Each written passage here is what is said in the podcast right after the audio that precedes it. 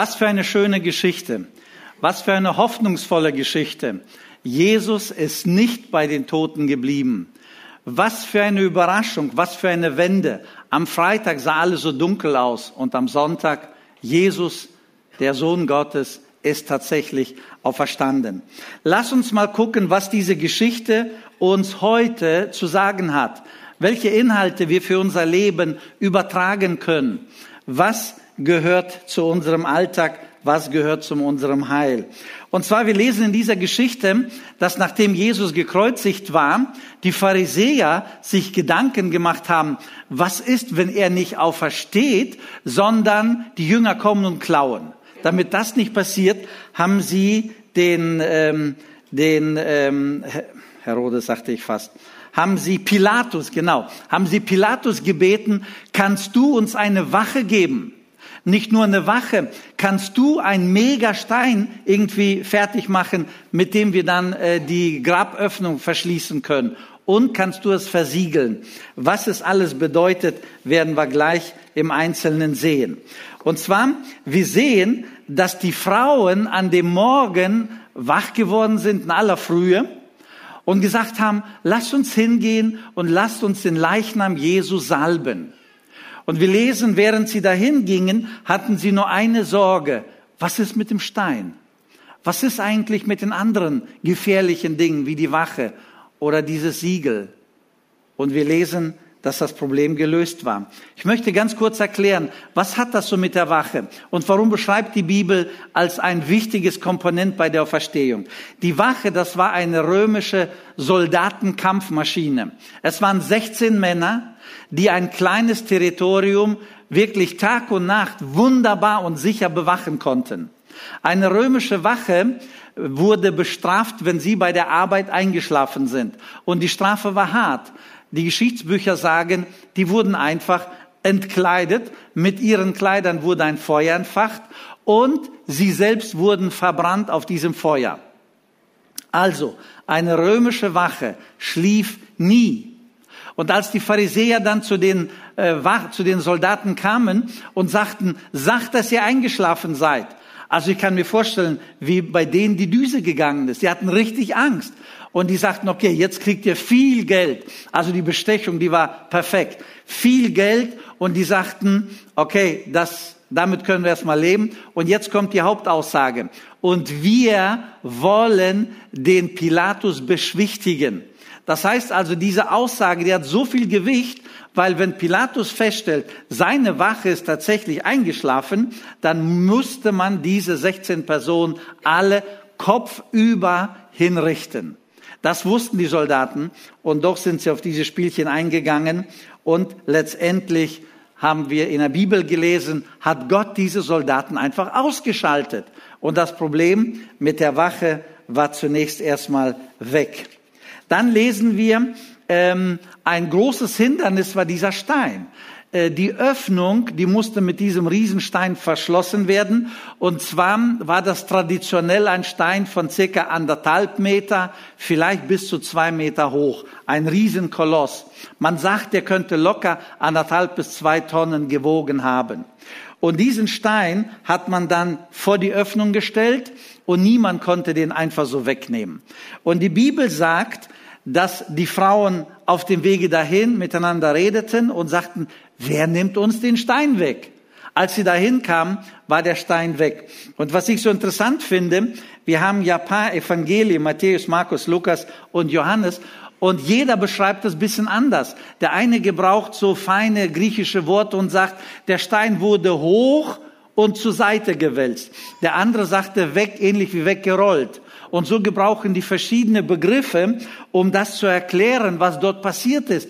Als der Engel kam oder als es ein kleines Erdbeben gab, dann wurde der Stein mal ebenso hochgehoben, zur Seite gekippt, was sind schon zwei Tonnen. Und das Problem mit dem Stein war gelöst. Dann gab es da noch ein Problem mit dem Siegel. Und wir müssen wissen, dass es ein römisches Siegel war. Und ein typisches römisches Siegel sah so aus, man hat ungegerbtes Leder genommen, so zwei Riemen, und man hat sie diagonal über einen Stein gezogen, an allen vier Ecken wurde dann oder Enden wurde dann so ein Tonballen draufgesetzt und da, wo die Lederriemen sich kreuzen, wurde einfach ein Siegel drauf gedrückt und zwar die gesamte Macht Roms lag auf diesem Siegel. Und jeder, der diese Siegel bricht, der hat das mit der Macht Roms zu tun. Und am Ende war, so wie immer, eine Hinrichtung. Deswegen, niemand durfte das Siegel entsiegeln. Niemand durfte den Stein wegnehmen. Und die Frauen gehen dahin und machen sich Gedanken, was passiert mit dem Stein? Letztendlich Siegel und Wach und so weiter. Gott hat's ausgeschaltet. Interessant ist, als sie dann dahin kamen und in das offene Grab reinschauten, sagt die Bibel, sie sahen nur ein leicht zusammengerolltes oder zusammengewickeltes äh, Schweißtuch. Geschichtlich müssen wir wissen, Jesus war ja Tischler, Zimmermann, er hat mit Holz gearbeitet. Und es war so eine Tradition, wann immer dann der Meister oder Geselle, wer auch immer, fertig war mit einem Objekt, ich sag mal mit dem Tisch, dann hat er sein Schweißtuch genommen und der so locker einfach hingelegt und dieses locker auf dem Objekt liegende Schweißtuch bedeutet, das Werk ist vollbracht. Das heißt also, der Kunde kann kommen und seinen Tisch meinetwegen abholen. Hier schauen die Frauen rein und was sehen sie da? Dieses Zeichen. Das Werk ist vollbracht. Jesus ist nicht da. Nur sein Schweißtuch ist dort leicht zusammengerollt. Und das ist etwas, was für die Frauen letztendlich eine gute Nachricht war. Jesus ist auferstanden. Die Bibel gibt da viele nähere Details, wie es gewesen ist. Auf jeden Fall wissen wir, dass das Folgen hat. Die, dass das Ereignis so eine Auferstehung definitiv Folgen hat. Nicht nur für die damaligen Menschen, sondern bis in die heutige Zeit für uns. Und ich möchte mal so paar kleine Punkte reinbringen, die wichtig sind. Und zwar, warum musste Jesus auferstehen? Eine Antwort ist, um zu beweisen, dass die Schrift Gottes Wort ist. Damit die Schrift, die im Alten Testament ähm, über Jesus geschrieben worden ist, in Erfüllung geht. Damit wir heute, 2000 Jahre später, die Bibel nehmen und nicht zweifeln müssen. Ist das Menschenwerk? Sind das Geschichten? Oder ist das Gott? Ist das der Heilige Geist? Ja, das ist Gott. Das ist der Heilige Geist. Und Gottes Wort steht und Gottes Wort lebt und wir dürfen es heute lesen. Das heißt also, Jesus muss auferstehen, damit die Schrift sich erfüllt. Aber es gibt noch ein anderes Argument. Warum musste Jesus auferstehen? Weil die Auferstehung Jesu Christi bildet das Fundament unseres Glaubens. Ihr Lieben, die Bibel an einigen Stellen sagt deutlich aus, wäre Christus nicht auferstanden, wäre unser Glaube vergeblich, wären unsere Predigten alle vergeblich. Nun aber ist Christus auferstanden. So lesen wir im ersten Korintherbrief Kapitel 15, 14, 15 und weitere Verse. Nun aber ist Christus auferstanden. Und das ist so schön zu wissen, weil er auferstanden ist, gibt es uns allen eine Grundlage für unser Glauben. Wir dürfen es einfach glauben, dass Jesus auferstanden ist und dass wir mit ihm leben werden. Nicht nur hier, sondern auch in der Ewigkeit. Es gibt ganz konkrete Folgen, aber auch für Jesus. Und zwar Jesus Christus, der ist auferstanden und folgendes sagt die Bibel über ihn. Römer 1, Vers 4. Jesus ist eingesetzt als Sohn Gottes in Kraft durch die Auferstehung von den Toten. Im Klartext, Jesus hat durch seine Auferstehung allen Menschen der gesamten Welt gezeigt, ich bin der Sohn Gottes. Jesus wurde nicht zum Sohn Gottes, während er auferstand, sondern Jesus war der Sohn Gottes und hier bei der Auferstehung hat er es nochmal in aller Öffentlichkeit allen Menschen gezeigt, ich bin der Sohn Gottes. Was interessant ist, wenn man heute in Israel ist, dann findet man kaum einen Menschen, der Jesus als Geschichts- oder historische Person anzweifelt. So gut wie alle Menschen glauben und sagen, ja, ja, es ist so und wissen, hier lebte irgendwann mal Jesus. Dass er als geschichtliche oder historische Person lebte, zweifelt dort eigentlich so gut wie keiner an. Was aber interessant ist, ist er der Sohn Gottes gewesen oder nicht? Das zweifeln viele an. Daran muss man glauben. Und ich finde es so schön, dass Jesus diese Tatsache durch seine Auferstehung so richtig majestätisch ins Bild gesetzt hat und sagt da, siehste, ich hab's euch gesagt. Einmal, das Wort ist erfüllt und zweitens, ich habe den Beweis gebracht, ich bin der Sohn Gottes. Es gibt aber auch für uns, die wir Kinder Gottes sind, gibt es für uns auch einige interessante und spannende Folgen. Und zwar, weil Jesus der Herr der Herren ist, der König aller Könige, weil Jesus über allem regiert und thront, hat er alle Macht. Was tut er mit uns? Er vergibt uns unsere Schuld. Und ich finde es so gut, wenn wir die Bibel an verschiedenen Stellen lesen. Ich habe zum Beispiel 1. Johannes 3, Vers 5.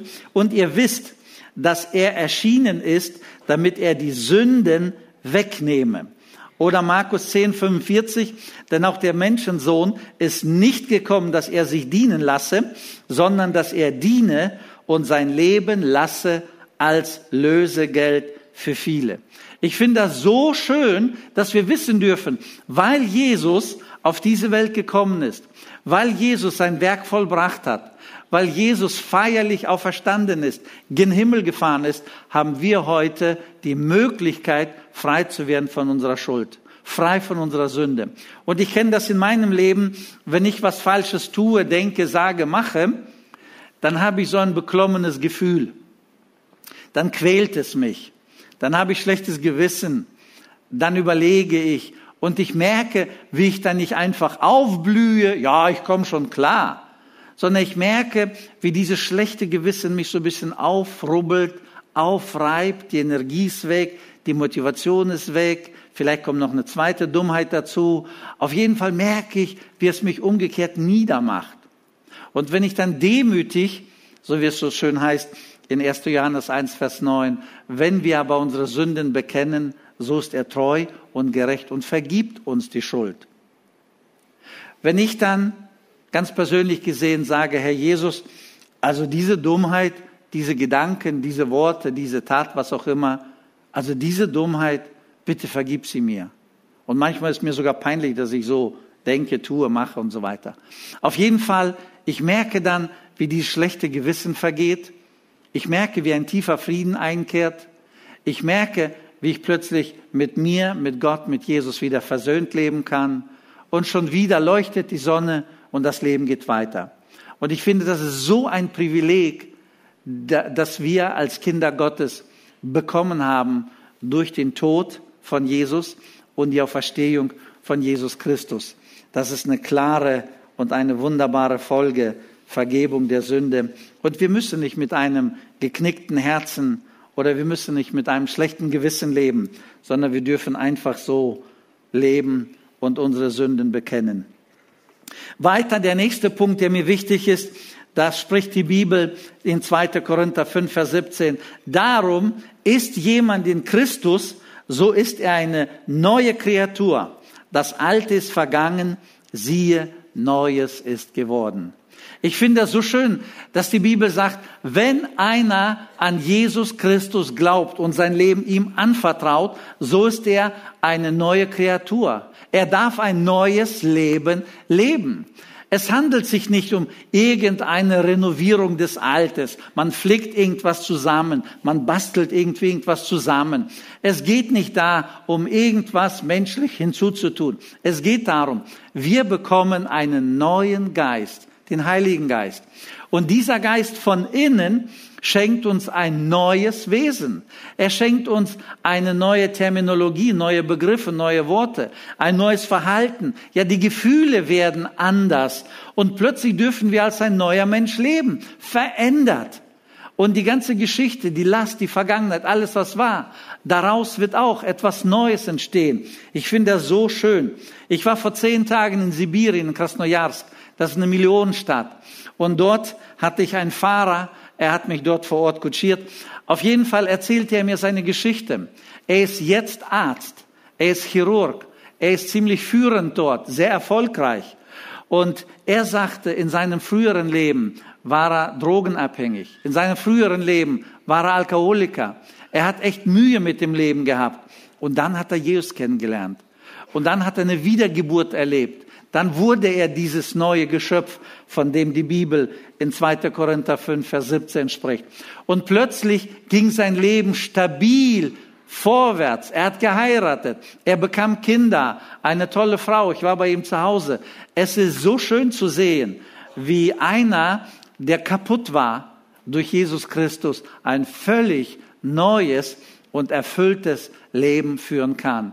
Und heute gehört er in dieser Millionenstadt zu den führendsten Chirurgen ähm, dort vor Ort. Es ist so schön zu sehen, wie Gott tatsächlich Menschen verändert. Also das neue Leben, es ist nicht nur eine Floskel. Es ist nicht nur so, ach ja, ich kenne das, das funktioniert nicht immer. Doch, wenn wir uns demütig unter Gottes Hand stellen und wenn der Heilige Geist uns wirklich verändern darf, dann werden wir neu denken, neu reden, neues Handeln, neues ähm, Verhalten und alles Mögliche werden wir dann bekommen. Ein dritter Gedanke, der mir in diesem Zuge wichtig ist, durch die Auferstehung Jesu Christi haben wir, die wir an Jesus glauben, eine lebendige Hoffnung. Ihr Lieben, und das ist so schön zu wissen, dass diese Hoffnung nicht nur so ungefähr so eine vage Vorstellung ist. Ich stelle mir das so vor oder ich wünsche, es könnte so werden. Nein, eine lebendige Hoffnung ist ein Wissen, dass es so kommen wird, wie die Bibel es beschreibt. In 1. Petrus 1, Vers 3 lesen wir, Gelobt sei Gott, der Vater unseres Herrn Jesus Christus, der uns nach seiner großen Barmherzigkeit wiedergeboren hat zu einer lebendigen Hoffnung durch die Auferstehung Jesu Christi. Weshalb dürfen wir eine lebendige Hoffnung haben? Eine lebendige Hoffnung, die uns hält, die uns trägt, die wirklich Sauerstoff für unser Leben schenkt. Weshalb? Weil Jesus lebt. Weil Jesus lebt. Deswegen dürfen wir alles, alles, was im Alltag passiert, Schönes, Leichtes, aber auch Schweres, Leidvolles, völlig egal, was passiert. Wir dürfen das in Jesu Hände legen und dürfen sagen, du steuerst alles, du kontrollierst alles und ich vertraue mein Leid, ich vertraue mein Leben, ich vertraue meine Schwierigkeiten, ich vertraue meine Zukunft, alles dir an. Mache du das Beste draus. Und es ist so schön zu leben, wie dann tatsächlich eine Veränderung auch eintritt. Ich kenne einen jungen Mann, er ist Jugendpastor und er erzählte irgendwann mal, dass er einen anderen jungen Mann im Krankenhaus besuchte, dem es gesundheitlich schlecht ging und er sah nach mehr Sterben aus als Leben. Auf jeden Fall sagte dieser junge Mann, der krank war, sagte zum Jugendpastor, sag mal, weiß Jesus, wie dreckig es mir geht? Hat Jesus diese Situation unter Kontrolle? Und der Jugendpastor mit einem schweren Herzen musste sagen, ja, Jesus kontrolliert auch dein Leid. Jesus hält auch die Kontrolle über deiner Gesundheit. Dann machte der junge Mann eine kleine Pause und sagte, dann ist es okay. Kurze Zeit später ist er verstorben. Aber er konnte friedlich sterben, weil er diese Hoffnung hatte. Jesus ist bei mir im Leben, im Leiden und im Sterben. Und das ist etwas, was uns wirklich leben lässt, aufatmen lässt. Heute, wo wir vielleicht gesund sind oder heute, wo wir mitten im Leid stehen, wo uns wirklich schmerzvolle Dinge im Leben passieren. Oder vielleicht morgen, wenn wir sterben werden. Jesus ist eine lebendige Hoffnung. Nicht nur eine lebendige Hoffnung, sondern mein vierter Punkt ist eine Auferstehungshoffnung. Ich werde nicht nur friedlich einschlafen mit Jesus, sondern die Bibel garantiert uns, weil Jesus auferstanden ist, wird es garantiert eine Auferstehung geben. Weil Jesus auferstanden ist und lebt, wird es für jeden Menschen eine Auferstehung geben. Und wir lesen in 2. Korinther 4, Vers 14, denn wir wissen, dass der den Herrn Jesus auferweckt hat, wird auch uns mit ihm auferwecken. Das heißt also, wer hat Jesus aus dem Tode geholt? Der Vater. Wer wird uns aus dem Tode holen? Der Vater. Mit wem wird er uns zusammenbringen? Mit dem Sohn. Das heißt also, der Vater wird uns das ewige Leben geben in ewiger Gemeinschaft mit dem Sohn. Und die Bibel sagt, wem hat der Vater alle Macht gegeben im Himmel und auf Erden? Dem Sohn. Das heißt also, Jesus ist der Herr aller Herren, der König aller Könige. Jesus ist der mächtigste Mensch in der gesamten Schöpfung, über der Schöpfung, mittendrin. Und wir als Menschen werden mit diesem Jesus auferstehen und leben. Und das ist eine Hoffnung, eine Auferstehungshoffnung. Und die ist so stark. Mit dieser Hoffnung können wir durchs Leben gehen, aber mit dieser Hoffnung können wir auch sterben, weil wir wissen, Jesus ist da. Anfang des Jahres starb mein Bekannter und äh, beim Sterben hat er sich selber gefilmt und noch so ein paar Worte in die Welt gesetzt. Äh, und er sagte, für mich ist es so, ich weiß, dass mein Erlöser lebt. Deswegen, es ist okay, was ich jetzt mitmache. Und dann sagte er so ungefähr, ich gehe ja nur von einem Zimmer ins andere. Und er hat das nicht nur als Floskel gesagt, nein, er glaubte. Ne? Und du hast es gemerkt, er glaubt es. Und so ist er auch gestorben. Er ging in die Ewigkeit mit dieser Garantie, Jesus wird mich aus dem Tode holen. Warum? Weil die Bibel das sagt. Warum glauben wir der Bibel? Weil die Bibel ein Beweis ist, dass Gottes Wort immer recht hat. Gott hat sich verewigt in seinem Wort. Gott hat sich, hat sich gekoppelt an sein Wort. Und sein Wort ist die Wahrheit. Und wenn es heißt, der, der Jesus auferweckt hat, wird auch euch auferwecken, dann ist es nicht, ja, mal gucken. Nein, dann dürfen wir wissen, es wird so sein. Denn Gottes Wort stimmt. Und Gottes Wort lügt nicht und Gottes Wort ist letztendlich diese Garantie. Wir müssen aber auch sagen, es gibt für die Menschen, die Jesus einfach ignorieren, gibt es auch Folgen. Und zwar, wenn Menschen sagen, Jesus, keine Zeit für ihn. Jesus, keine Lust.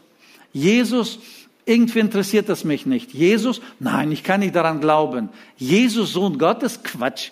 Ja, geschichtlich das erlebte, das lasse ich mal stehen. Aber Jesus, Sohn Gottes, Quatsch. Und so gibt es Menschen, die einfach ungläubig sind. Ne? Die glauben nicht, dass das, was die Bibel über Jesus sagt, dass das so alles richtig ist. Die Bibel ist auch sehr offen und sehr deutlich und benennt das auch. Was passiert dort? Nämlich in Johannes 5, Vers 28.